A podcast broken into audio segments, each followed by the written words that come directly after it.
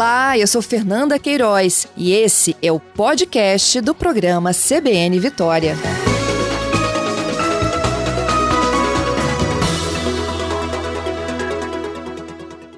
Bom, Pablo, é, agora há pouco no repórter CBN a gente já apontava, né, é, inúmeras cidades do Brasil que não passaram por uma situação como essa na primeira e segunda fases e que agora já estão a caminho do colapso. E ontem eu citei, né, algumas cidades de São Paulo, em que, inclusive, já teve uma jovem que morreu por não conseguir UTI. Falei da situação do governador da Bahia, dizendo que a situação é muito grave lá. Situação muito semelhante no Rio Grande do Sul. E sem falar nos estados do norte, que a gente inclusive já vem recebendo pacientes de lá, numa tentativa humanitária aí de ajudar aqueles que não estão conseguindo internação nem oxigênio. E aí a discussão é a seguinte: a gente hoje né, tem apenas uma cidade no risco alto, Piuma. A atualização aconteceu na última sexta, a vigência desde ontem.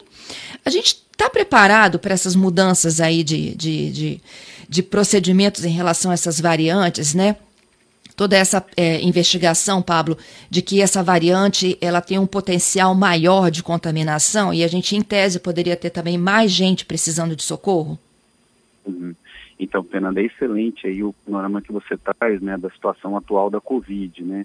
E o destaque também para a situação que a gente está vivendo no Brasil, né, de algumas localidades que não enfrentaram com tanta intensidade assim a primeira fase da pandemia, né? É, inclusive, é, só fazer um, um, um, paralelo, né, olhando aí né, a situação do estado do Espírito Santo, é, a gente tem aí um, um, dos possíveis indícios aí do Espírito Santo, né, é ter passado pela segunda fase, a gente está aí ainda em curso, né, na segunda fase da pandemia. Vamos pegar aqui um indicador, são dezenas de indicadores que a gente monitora diariamente, né, é, em várias perspectivas. Então, se a gente pegar a média móvel de óbitos, prime na primeira fase da pandemia aqui no estado, a gente chegou a uma média móvel de óbitos próximo de 40. Todos os dados que eu estou comentando aqui, os nossos ouvintes, podem acompanhar de maneira transparente né, é, no site coronavírus.s.gov.br. Então, lá na média diária é, de óbitos, né, nos últimos 14 dias, a gente chegou próximo de 40 óbitos no primeiro pico na primeira fase da pandemia. Na segunda fase da pandemia, lá em dezembro, né, a gente teve uma redução desse primeiro pico em julho, e aí chega até outubro, né, agosto, com uma média já próxima de 8, e volta a subir na segunda fase da pandemia, chegando a 27, 28 óbitos nos últimos 14 dias no estado, em dezembro. E a gente passa a ter uma estabilização no mês de dezembro no estado. O primeiro o primeiro pico da pandemia no estado foi, foi maior do que o segundo pico. Na Grande Vitória, Fernanda, que sofreu os impactos né, na primeira fase da pandemia de forma muito intensa, também o segundo pico da pandemia foi menor do que o primeiro pico. Lembrando que o primeiro pico aqui no estado aconteceu em julho e o segundo em dezembro, né? Agora, o interior do estado, fazendo um paralelo com essa fala sua, é, no contexto nacional, Uhum. A gente está tendo o segundo pico da média móvel de óbitos no interior do estado, superior ao primeiro, pico. Isso. Uhum. Justamente por conta dessa característica geográfica que você destacou. São municípios como Alfredo Chaves, que não passaram aí no primeiro pico de forma intensa pelo registro de casos e óbitos e agora estão enfrentando o que a gente pode dizer até um primeiro contato aí mais forte com a pandemia. E, isso, isso explica né, essa distribuição espacial que você comentou é, em outras localidades do país. Mas aí vamos analisar agora esse contexto do Estado do Espírito Santo. A grande vitória, que é a nossa área que tem maior é, peso demográfico, ela passou de forma intensa pela primeira fase da pandemia em julho, né? Inclusive a grande vitória agora está com uma tendência, já no mês de janeiro desse ano, uma tendência lenta de redução na média móvel de óbitos. Isso é, é um, um indicador positivo. Todos os resultados positivos da pandemia, a gente não pode se descuidar. A gente não pode abandonar a ciência e os dados, né, para promover uma, uma narrativa negativista, né, como a gente sabe que existe no Brasil, menosprezar os riscos da pandemia e também a gente não pode é, seguir no risco de uma narrativa alarmista. Os dados estão demonstrando, e aí eu peço aí a importância, né, da sensibilização de todos os capixabas, né, por mais que a gente está apresentando uma tendência de redução na média móvel de óbitos na Grande Vitória, isso não permite a gente relaxar os cuidados em relação à pandemia. É importante a gente redobrar os cuidados.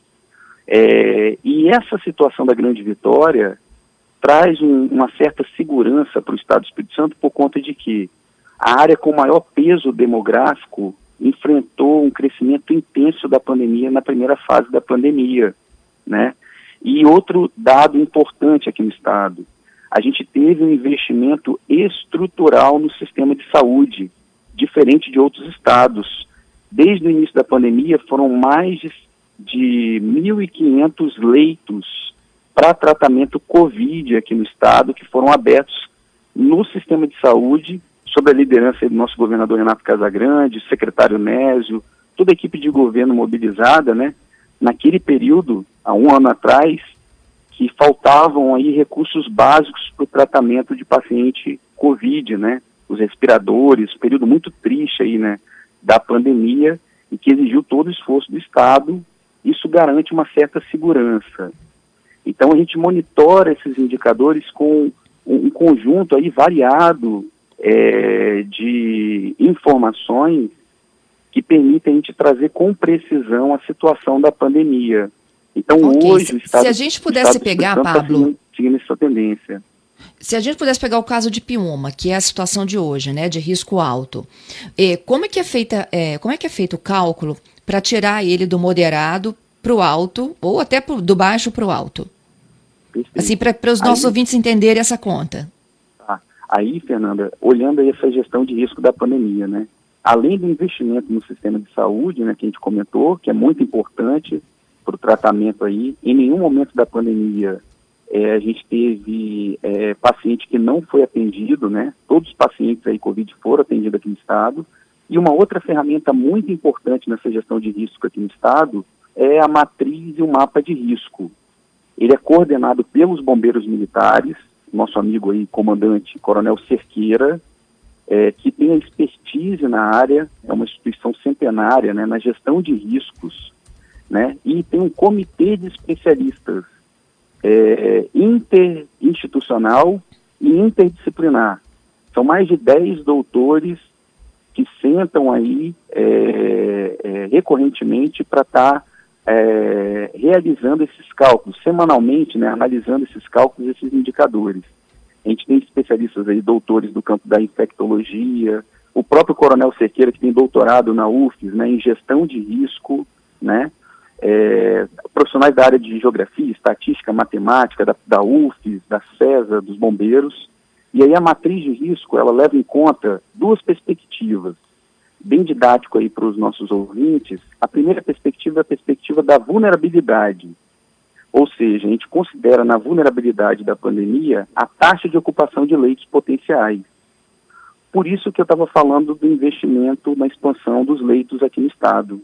O Estado uhum. do Espírito Santo foi assertivo né, na expansão da capacidade do sistema público de saúde, diferente de outros estados que gastaram recursos em hospitais de campanha. Foi uma discussão polarizada que a gente teve aí na pandemia e se mostrou acertada essa estratégia aí do Estado do Espírito Santo. Inclusive, parte dos leitos hoje está sendo utilizado numa ação humanitária né, para tratar pacientes de outros estados e também pacientes capixabas com outras enfermidades. A nossa taxa de ocupação, Fernanda, hoje, o dado atualizado online aí no painel é, de ocupação potencial está em 65%. Então, esse indicador é utilizado na matriz ele é o sinal aí que é, é, indica o comportamento da vulnerabilidade. Na perspectiva das ameaças, aí a gente leva em conta a vulnerabilidade, o cenário que a gente tem da nossa capacidade de atendimento de leitos de UTI, e tem o cenário das ameaças. Quais são as ameaças da Covid? A principal ameaça é a morte. É o que a gente quer evitar, preservar vidas, né? O mundo está engajado nessa campanha da preservação do nosso bem maior, as mortes. Então, a variável da, da, das ameaças aí, a principal variável é a média de óbitos dos últimos 14 dias. é, o, o, número de óbitos aí, né, analisados é, de acordo com o próprio painel COVID, né. Além disso, a gente leva um outro indicador principal para monitorar as ameaças da pandemia. Qual que é, depois das mortes? São os indivíduos que podem transmitir a doença, o que a gente chama aí dos casos ativos. Então, esses indivíduos são monitorados pela equipe de vigilância aí da CESA, da vigilância municipal também, né? E dentro do painel a gente consegue fazer esse monitoramento para o cálculo da matriz de risco. E o terceiro indicador da ameaça é a questão da testagem. E essa matriz de risco possibilita aí a gente fazer a atualização do mapa de risco, que está aí na sua 45ª edição, e se a gente comparar a evolução dos mapas de risco, a gente percebe que ele segue é, justamente as tendências de média móvel de óbitos, média móvel de casos confirmados, que é uma espécie de variável proxy ou aproximação dos coeficientes ativos, e também segue as outras tendências, como a própria tendência da taxa de transmissão. Um outro indicador muito importante que a gente monitora, monitora aí, né, é a positividade dos casos, o trabalho realizado pelo LACEN.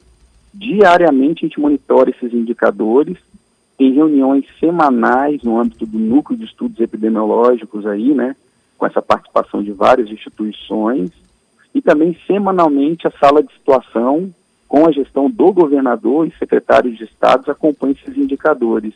Qualquer indicador desse que sair do ter um desvio padrão, a gente já sabe o comportamento dos demais indicadores que podem influenciar uma mudança na matriz, no, no, na matriz e no mapa de risco, que é a principal ferramenta de gestão de risco. O Espírito Santo foi o primeiro estado a implementar essa matriz e o mapa de risco, né? Então ele está calibrado, a gente pode olhar toda a série histórica, o comportamento da média móvel, quando ela baixou lá no, no final de julho, média móvel de óbitos, o mapa começou a sair de uma cor vermelha. Aquele foi um período triste e desafiador aqui no estado, né? Lá no, nos meses ali de, de, junho, julho, né? O mapa estava quase todo vermelho, né? A gente tem um histórico aí do, do, dos mapas. Aí, na sequência, em agosto, a gente chegou à menor taxa de transmissão do estado do Espírito Santo, 0,6. O mapa começou a ficar na coloração amarela, verde, né? Risco moderado e verde. Eu lembro que a gente conversava naquele período, né, Fernanda, quando o mapa ficou é, é, predominantemente verde, né, a gente uhum. falava, ó, verde não é ausência de risco, existe risco, a pandemia não acaba no risco verde. É, e aí a gente falou, está começando a aumentar a média móvel de óbitos e de casos confirmados. Aí quando chegou no mês de novembro, o mapa voltou a ficar no risco moderado e, e, e, e alto, começou a aparecer. O primeiro município no risco alto, no segundo pico da pandemia, segunda fase, é, foi no, no, mapa da semana do dia 7 de dezembro. E aí, no mês de São dezembro, Mateus. outros municípios ficaram no risco alto, e agora, no mês de janeiro, ele está voltando para uma tonalidade aí que indica municípios no risco moderado e risco baixo. Risco uhum. baixo, é importante a gente frisar, não é ausência de risco, não significa ausência de risco. Eu queria só fazer um comentário bem interessante, Fernanda. Eu vi ontem no ES1 uma entrevista, uma reportagem do Kaique Dias, no município de Serra, que ficou é, no risco baixo agora essa semana, né? Isso. E aí ele entrevistando um ambulante, não sei se você lembra aí dessa entrevista, um ambulante lá no município de Serra, um ambulante, o senhor, ele falando, ó, é, a gente está mantendo os cuidados, ele com a máscara, ele falando que usa eu acho que era óculos que ele estava vendendo, usa álcool né, para os clientes, higieniza os produtos dele. Então, é esse comportamento que a gente espera da população. Um comportamento mesmo com risco baixo, né, seguindo os protocolos, né, usando máscara, é, a higienização das mãos, o distanciamento físico, né, essa conscientização que a gente espera da população e a gente está vendo aí, né, os exemplos positivos. Tem exemplos negativos? Existem, né? Olha o exemplo aí da Rua da Lama nesse fim de semana, né? É, mas a gente está vendo aí essa cultura né, da gestão de risco e o fiel aí, o nosso, nossa bússola de orientação vem sendo esse mapa de risco que é construído, foi desenvolvido, aprimorado a várias mãos. né? Vários Pablo. doutores, especialistas pensando essa, essa ferramenta importante da gestão de risco. É, eu me recordo que, ainda no finalzinho do ano, numa das últimas entrevistas aí do governador, ele disse que o mapa ia passar por mudanças, né? Na verdade, o, todo o mapeamento, não só o mapa, né? Dos indicadores, ele ia passar por mudanças. Ele teria até uma reunião com prefeitos na, nas primeiras semanas de janeiro. Isso, de fato, resultou em alguma mudada? Então, essa avaliação né, do, do, do mapa, né, a gente é, vinha fazendo no período de dezembro, quando a gente estava tendo um aumento das médias e tudo, né, é, mas a gente viu que logo na sequência o mapa, o, o, o, risco, né, a gestão de risco aqui do Estado, ela voltou é, tendo uma predominância aí de casos moderados, e, e, de risco moderado e risco baixo. Uma conversa importante, né, que foi sinalizada nesse sentido e que está em curso, né, se a gente manter essa tendência de redução, por mais que seja uma redução lenta, né, e gradual, né, o que pode ser conversado na evolução do plano de convivência com a pandemia são adequações também na questão das medidas qualificadas, né? Só que isso é muito avaliado nesse conjunto de especialistas, os secretários aí do Estado, o próprio governador que lidera esse processo, é, é discutido, dialogado com muita cautela inclusive com representantes de segmentos, com academia, né? Então, o Espírito Santo ele vem aí, né, num processo sólido, robusto, né, com toda transparência. Todas essas informações estão disponíveis aí para a população capixaba. Inclusive, a gente tem a participação de organizações, instituições democráticas que reforçam esse trabalho pioneiro aqui do Estado e que está contribuindo para a gente preservar vidas aqui no Estado. Infelizmente, né, a gente não consegue é, é, é, é, zerar aquelas taxas de transmissão no atual momento e os indicadores, porque é, uma, é a mais grave crise sanitária dos últimos 100 anos. Mas o que a gente acredita é que a gente trabalha diariamente com todo o equilíbrio aí, com base nas evidências científicas, é que a vacinação no nosso país ganhe ritmo, intensidade e que possibilite aí a gente baixar cada vez mais esses indicadores, tá? Por falar desse trabalho desse grupo. Uhum. É, pode, é, pode falar, Fernanda. Não, é, ainda sobre é, essas mudanças dos indicadores, né? Você me disse que hoje, é, quando sair alguma coisa aí da curva, vocês estão atentos para esses ajustes. É, o, o que seria efetivamente aí fugir um pouco do, desse controle para poder mudar? É internação, é, é óbito, é o quê? Então, é esse conjunto de indicadores, se a gente vê uma variação, um desvio padrão muito significativo, a gente pode aí, né, juntos, semanalmente tenta nesse grupo, no Centro de Comando e Controle, lá com a coordenação do comandante Cerqueira, né, os bombeiros, a gente senta e avalia, né, o comportamento da matriz. A matriz, a matriz, o mapa de risco estão adequados com a realidade da pandemia no estado do Espírito Santo. A gente olha para trás, acompanha esses principais indicadores e o atual momento também é, a gente vem monitorando isso. Eu vou citar um exemplo aqui que foi apresentado aí no segunda, segundo semestre do ano passado, né? É, foi levantada a hipótese de que o mapa e a matriz de risco não, deveria considerar a taxa de transmissão como uma das variáveis de ameaça. Isso daí foi levado para o grupo, foi discutido esse grupo interdisciplinar, multissetorial, e tecnicamente não se tornou viável essa, essa proposta por conta de que a taxa de transmissão a gente não consegue chegar numa precisão estatística de cálculo municipal. O uhum. risco a gente calcula na escala municipal. Então, quando são aventadas essas possibilidades de aprimoramento, né, é importante a gente ter aprimoramento, mas essas sugestões, elas têm que ser lastreadas pela viabilidade técnica de incluir no cálculo do risco aqui do Estado, né? Então, estou dando esse exemplo do, do, da taxa de transmissão, está é, tá sendo citada a questão da nova variante, né? É, a gente tem que ter a viabilidade técnica de incluir isso, né? Num, num possível cálculo do risco, né? É, e ver também o impacto disso, disso na curva. A gente trabalha com uma projeção de cenários aí, são centenas de cenários, né? A gente tem especialistas aí do, do campo, doutores em estatística, matemática, geografia, o pessoal da parte de geotecnologia, os, os bombeiros também, né? O próprio pessoal da CESA, são especialistas nessa temática, doutores, pós-doutores em vigilância, epidemiologia, né? Que acompanham aí esse trabalho conjunto, né? E, e, com total transparência. Inclusive agora, Fernanda, trazendo em primeira mão para você é, o grupo aí de matemáticos aí do Núcleo de Estudos Epidemiológicos, né? A gente tem o professor Etereldes, o professor Fabiano, uhum. da UFES, né? Eles atualizam a taxa de transmissão semanalmente do Estado. Aí agora a gente tem o dado em primeira mão agora dessa semana, é, que está atualizado até o dia 5 de fevereiro, a gente está uhum. com uma taxa de transmissão no estado de 0,86, abaixo de 1, né? Aumentou um pouco em relação à última semana de janeiro, que estava em 0,77, mas vale a gente destacar que essas variações ocorrem de aumento, de redução, oscilações estatísticas, né? Não é um aumento tão significativo. O importante é a gente manter essa taxa de transmissão abaixo de 1 e tentar trazê-la para próximo de zero. Com essa taxa de transmissão aí no dia 5 de fevereiro, a gente está com uma taxa de transmissão de 0,8, 0,86, né? Abaixo de 1, o que representa aí para cada 10 pessoas infectadas, uma possível infecção para outras 8 ou 9 pessoas.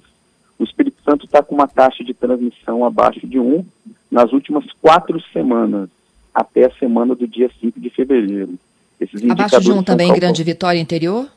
Aí vamos lá para a Grande Vitória. É, a Grande Vitória, ela está com uma taxa de transmissão de 0,8, teve um crescimento aí de 0,72 para 0,82. Semelhante aí, é, é justamente o impacto no crescimento do Estado, né? Na semana do dia 5 do 2. E ela está aí, é, a gente pode analisar, né, pegando aí o dado da semana do dia 22 de janeiro, ela estava em 0,98, bem próximo de 1. Então, vamos desconsiderar esse dado. Vamos pegar as duas últimas semanas. As duas últimas semanas aí, até o dia 5 de fevereiro, a taxa de transmissão da Grande Vitória está abaixo de 1. E, aí, explicando para os nossos ouvintes, né? O que, que significa uma taxa de transmissão abaixo de 1?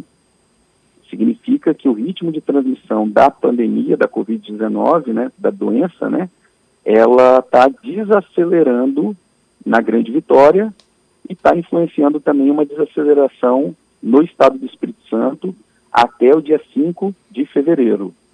Quais são os indicadores que a gente usa para calcular a taxa de transmissão? É, número de, de, casos confirmados Sim. e número de óbitos. É, um modelo matemático considera esses dois inputs, essas duas entradas. E o interior do estado, Fernanda, que você perguntou, aumentou um pouco também da semana do dia 29 de janeiro para a semana do dia 5 de fevereiro. Saiu de 0,81 para 0,88. Então, se a gente considerar as quatro últimas semanas, o interior está com uma taxa de transmissão abaixo de 1. De novo, a gente sempre insiste, esses indicadores não permitem a gente flexibilizar os cuidados em relação à pandemia, né, as ameaças aí trazidas pela pandemia, os riscos, né? A gente tem que olhar para esses indicadores e continuar aí as pessoas que estão seguindo com prudência, né, sendo consciente, exercitando a paciência e a empatia, porque com a vacinação, a gente ganhando ritmo e intensidade, a tendência é que esses indicadores, olha o exemplo de Israel, né, que é um, é um exemplo à parte, né, o Brasil está muito longe de, de Israel, né, na, na, questão da vacinação, mas é, já tem cientistas comprovando aí a eficácia aí da vacinação trazendo essas taxas de transmissão para próximo de zero, né? Sim, e que assim seja aqui logo, né? É isso que a gente espera. E sempre quando a gente traz esses indicadores, a gente tem que ter muita prudência, muito equilíbrio, né? Porque são os dados aí tão públicos, a transparência. A gente não pode, tem que fugir de operar no, numa lógica negacionista e também evitar de operar numa lógica alarmista. O alarmismo pode trazer pânico, você lembra no início da pandemia que é, começou a faltar produtos aí nos supermercados, né? Que realmente ninguém conhecia o risco que estava por vir, né? Mas agora a gente já desenvolveu um aprendizado. Aqui no Estado do Espírito Santo o trabalho está sendo desenvolvido tanto no monitoramento quanto na gestão de risco aí, né?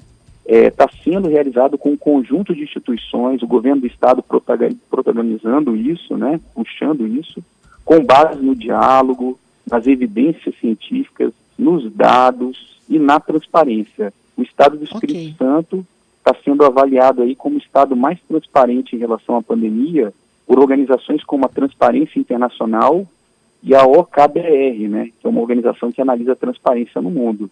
Então a gente espera aí o mais breve possível que a vacinação ganhe intensidade e ritmo no Brasil e esses indicadores se aproximem aí cada vez mais do zero. Te agradeço, viu, Pablo, pela participação aqui, pelos esclarecimentos. Bom dia para você. Estamos à disposição, Fernanda. É um grande prazer conversar com você e com os ouvintes da Rádio CBN.